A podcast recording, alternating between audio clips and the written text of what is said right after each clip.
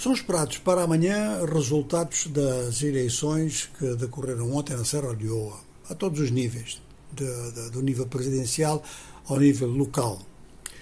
A votação decorreu bem, eh, bom, isso é normal, raramente são os diretores que criam problemas, mas agora em relação ao período de contagem a coisa começa a ficar meio agitada, porque ontem à noite havia uma reunião na sede do partido oposicionista, a Aliança de Todo o Povo, em Freetown, Freetown, que é um município onde a oposição é maioria, detém eh, os órgãos, os órgãos municipais, eh, essa reunião estava a decorrer, não se sabe bem com que agenda, mas estava a decorrer pacificamente e foi atacada por forças policiais ou militares, também há as duas versões.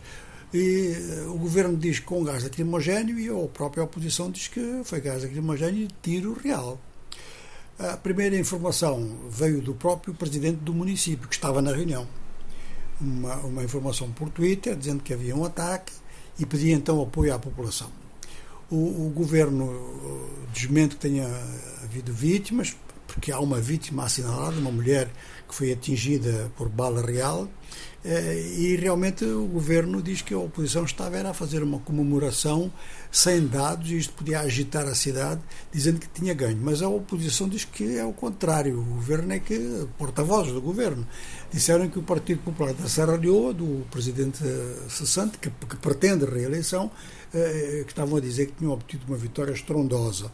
É claro que esta é uma situação que vai, pelo menos hoje, até a publicação dos resultados, vai ser o tema, o tema dominante. Passando da costa oeste para a costa leste, vamos para o Quênia e a Somália, simultaneamente.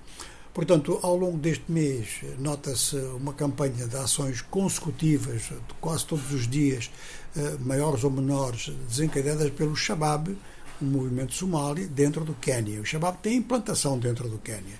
E há ataques feitos a 100 km a sul da fronteira com a Somália que parecem demonstrar isso. Ora, o último ataque foi anteontem uh, e desta vez o ataque foi contra civis. A maior parte dos ataques anteriores tinham visado forças de polícia ou patrulhas militares. Desta vez foi contra duas aldeias, cinco mortos civis, segundo as autoridades em Nairobi, alguns deles decapitados. Isto ocorreu há 48 horas atrás e a notícia só chega a Nairobi hoje, isso acontece muito ali, ali, naquela área. Mas o que é importante é que realmente o Shabab, que tem tido eh, realmente derrotas dentro da Somália, uma vez mais volta-se para, para o Quênia. E a imprensa queniana está a sublinhar este facto.